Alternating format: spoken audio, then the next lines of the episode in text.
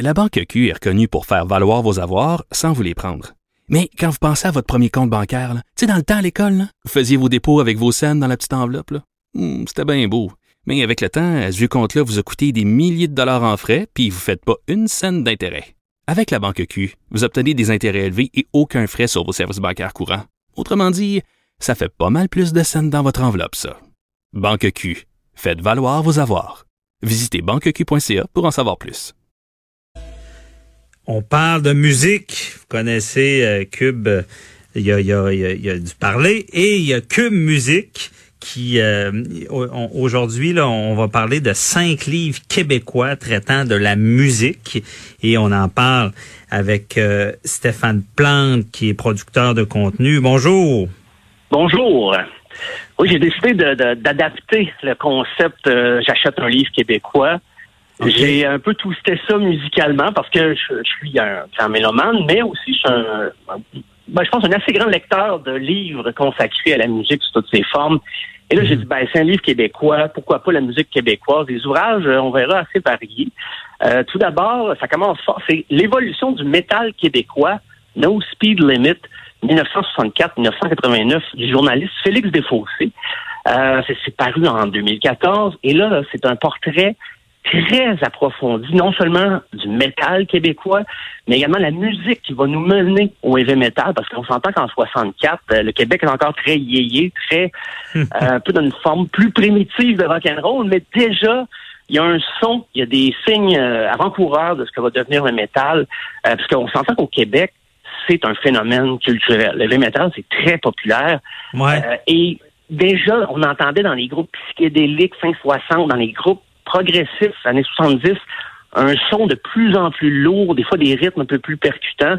Et le livre explique très bien cette évolution-là.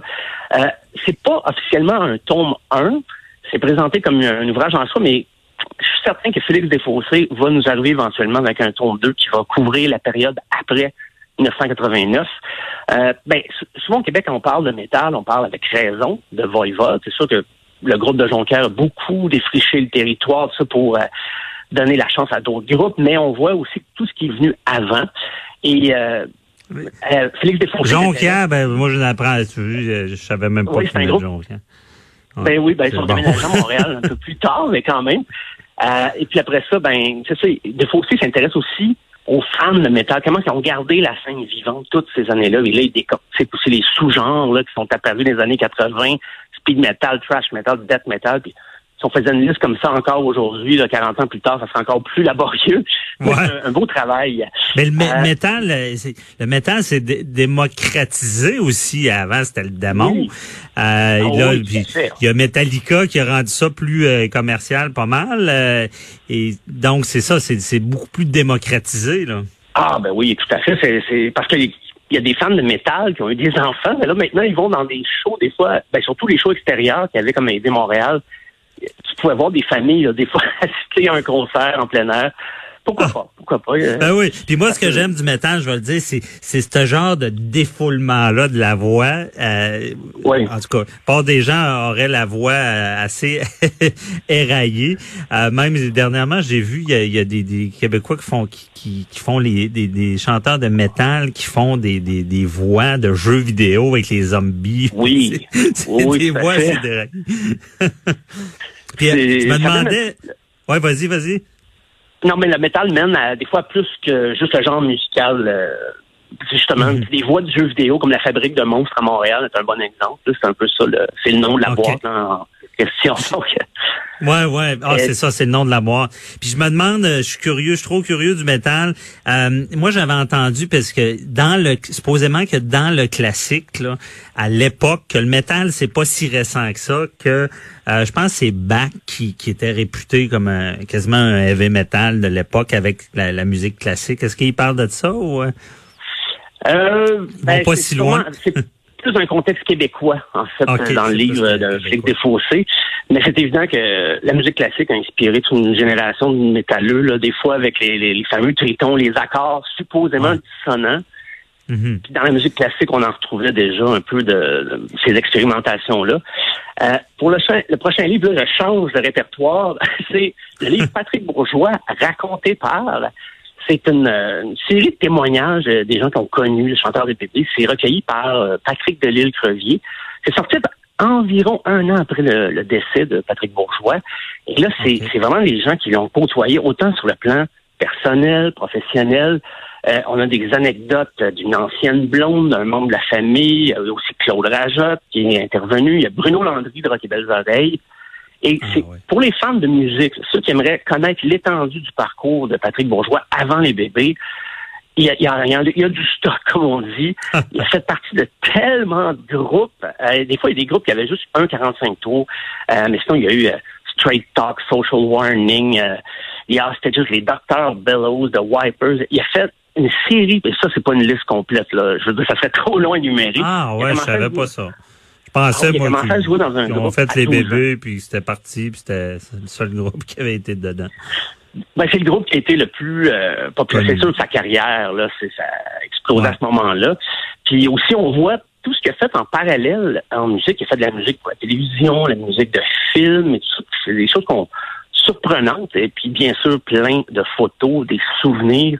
Euh, toutes les modes que Patrick Bourgeois a suivi, la mode New Wave, euh, des fois un peu punk mais, mais, bizarrement, ça y allait toujours bien. Ça, je peux le dire, c'est un, beau romancier de photos qu'on retrouve dans l'ouvrage de, de Patrick Delisle-Crevier.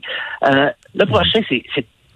Excuse, dernière question pour euh, euh, Patrick. on, explique-tu un peu comment il a trouvé le son des bébés ou euh, à, savoir comment ils se sont trouvés? Là? Ah ben, c'est surtout le travail de Jean-Pierre Isaac, en fait, qui était l'ingénieur de son pour le premier album, euh, qui a aussi travaillé avec Mitsu. Et le fameux son de, de, de, caisse claire aussi, qui était particulier quand les, les bébés sont arrivés, ben, tout ce travail-là est expliqué. Je pense que Jean-Pierre Isaac témoigne aussi dans le livre comment c'était travailler avec euh, Patrick ah, Bourgeois en studio. Donc, euh, ah, c'est très complet aussi. Euh, Le prochain, les 101 disques qui ont marqué le Québec, Éric Trudel en 2008, euh, c'est indispensable. Ça ratisse très large. C'est pas juste une liste d'albums qu'on écoute l'auteur, il explique dans les menus détails, des fois c'est technique, des fois des anecdotes, euh, tout ce qui concerne ben, la production du disque, l'impact qu'un disque a pu avoir. Et ça commence long. il commence avec un Canadien errant en 1910, chanté par Joseph Saucier. Une version que je n'avais pas entendue. Euh, et ça se termine en 2007. C'est chronologique et c'est Tricot mhm. Machine. Et euh, ça serait bon une réédition si quelqu'un m'entend peut-être, ou si Eric m'entend. Euh, il y a des bons albums qui sont sortis dans les 12 dernières années. Peut-être une réédition, euh, parce que c'est un, un, très beau livre aussi, ça doit être assez coûteux à produire. Euh, mais bien sûr, on passe à travers le premier album de Félix Leclerc, l'album jaune de Jean-Pierre Ferland, L'amour et sans petit de Jean Leloup. Euh, c'est tout un travail qu'a entrepris Eric Trudel. Euh, comme je, je lance, je lance une publication comme ça, peut-être une réédition bientôt. Euh, un livre assez euh, fouillé aussi, André Fortin, L'homme qui brillait comme une comète de Philippe Meyer, sorti en 2013. Euh, je sais qu'il y a eu beaucoup de livres sur Dédé Fortin, un par Jean Barbe, un par euh, Raymond Paquin, mais j'ai choisi celui-là parce que c'est peut-être le plus approfondi sur l'artiste, non seulement le chanteur, mais l'artiste qui était Dédé Fortin. Et puis c'est pas un portrait qui est tout le temps élogieux, c'est pas une apologie, on, on vend ses mérites, son talent, mais des fois, on va montrer à quel point il était exigeant, son entourage. Il était pas toujours facile euh, à, communiquer. Et le livre rend très bien ça. Et, il parle vraiment de l'enfance de Desfortins. Et euh, il nous montre à quel point les Desfortins aussi, à la fin de sa vie, comment il y avait une ouverture sur le monde, autant dans sa musique que dans son discours, tout en restant profondément enraciné euh, québécois ou même janois. Il vient du lac Saint-Jean. Tout ça, ça l'a jamais quitté. Mais à la fin de sa vie, justement, il, combinait un peu les deux, le côté universel, le côté plus euh, enraciné. Très bon ouvrage. Et pour finir... Quel, ben, genre de vie euh, il y avait? Parce que, me semble, moi, j'ai entendu des choses, ben, c'est triste ce qu'il a fait, là. Puis, euh, je pense qu'il avait une vie assez tumultueuse, ça se peut-tu? oui, ben, juste professionnellement, le groupe a changé beaucoup de formation après, avant de sortir son dehors novembre, l'album, son album Testament, si on veut il y avait beaucoup de tensions dans le groupe, ça changeait, ça allait et venait, puis il y avait des décisions qui se prenaient des fois sans consulter tout le monde. C'était effectivement très tumultueux, puis euh, les groupes, euh, le batteur est parti, le bassiste est parti, euh, il fallait trouver d'autres mondes pour ramener tout ça. ça a été, ça a été enfanté dans la douleur cet album-là, dehors novembre. Ah, en sachant que c'est le dernier, quand c'est sorti, on savait pas que c'était le dernier album. Malheureusement, ça, l'a été. Euh, mm dernier, ben, Jerry Boulet, avant de m'en aller, de Mario Roy, ça c'est l'ouvrage le plus vieux que j'ai choisi. Euh, c'est c'est la biographie rédigée par le, journaliste Mario Roy. Ça a servi de base au scénario qui va donner le film euh, Jerry en 2011 avec Mario Saint-Amand. C'est le ben, scénario de Nathalie Petrovski, mais basé sur ce, livre-là et beaucoup de photos, euh, encore une fois, de la collection familiale. Et aussi, il faut savoir que Jerry a commencé à jouer dans des groupes dès le début des années 60. Donc, son récit au fil des groupes, des expériences musicales, des fois qui n'ont pas toujours été concluantes, mais ça nous donne un peu l'évolution de la musique québécoise à travers tout ce qu'il a fait jusqu'à Rendez-vous doux.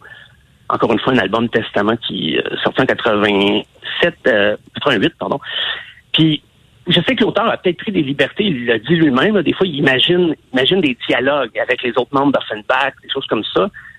Mais, mais, les faits, les informations, les données concernant la musique sont authentiques. Parce qu'il dit, d'entrée de jeu dans le livre, euh, je me suis permis des libertés des fois en imaginant que les conversations que les gars ont pu avoir des fois en répétition ou après un concert, tout ça. Mais ce qui concerne Jerry, c'est ça n'a pas changé. Donc, euh, c'est Jerry Boulet avant de m'en aller. C'est un, un must. Mais c'est avant de m'en aller, c'est parce que son dernier album, c'est parce que ça, c'est le titre d'une de, ses chansons, je l'ai qui me joue dans la tête. Là. Ouais, c'est pour euh, une dernière fois. Ah, pour une dernière fois, OK, c'est ça. Oui, c'est pour une dernière fois avant de m'en aller. Et euh, Mario Roy a pris ça pour... Euh, c'est sorti un an après la mort de, Jerry. OK. Un an après sa mort. Parce que lui, euh, tout avait appris qu'il avait le cancer, puis combien de temps qu'il a vécu sachant ça, c'est de là le livre, là. oui, il repart lui aussi, même de son enfance et tout ça, mais il montre quand Jerry a appris qu'il avait le cancer. Il, s'est pas assagi tout de suite. Là. Il est pas. Euh, il, est retourné une couple de fois au bistrot à Jojo sur Saint-Denis là, parce que mhm. Je pense qu'il l'acceptait pas. Fait qu'il continue un peu à faire la fête avec ses, ses amis. Puis à un moment donné, ben, il s'est arrêté. Puis il s'est dit OK, il faut que je fasse un album qui a été rendez-vous. Parce qu'il savait que la euh, mort allait.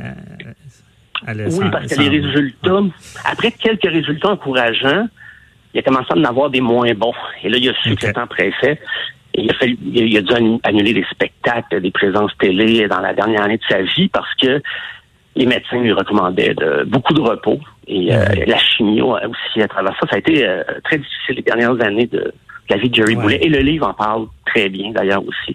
C'est un chapitre consacré à ça. C'est vraiment intéressant parce que là, c'est la journée euh, euh J'achète un livre québécois. C'est voilà. aujourd'hui. Bon, puis c'est des très bonnes suggestions. Puis pour nos auditeurs, là, comment on fait pour aller revoir la liste? C'est sur euh, Cube Musique? Cube Musique, euh, je vais faire un petit, un petit retour justement sur cette liste-là. Puis peut-être j'en rajouterai quelques-uns parce que je j'aime bien, je suis, un, gros fan des livres musicaux, donc euh, je pourrais en, suggérer quelques autres.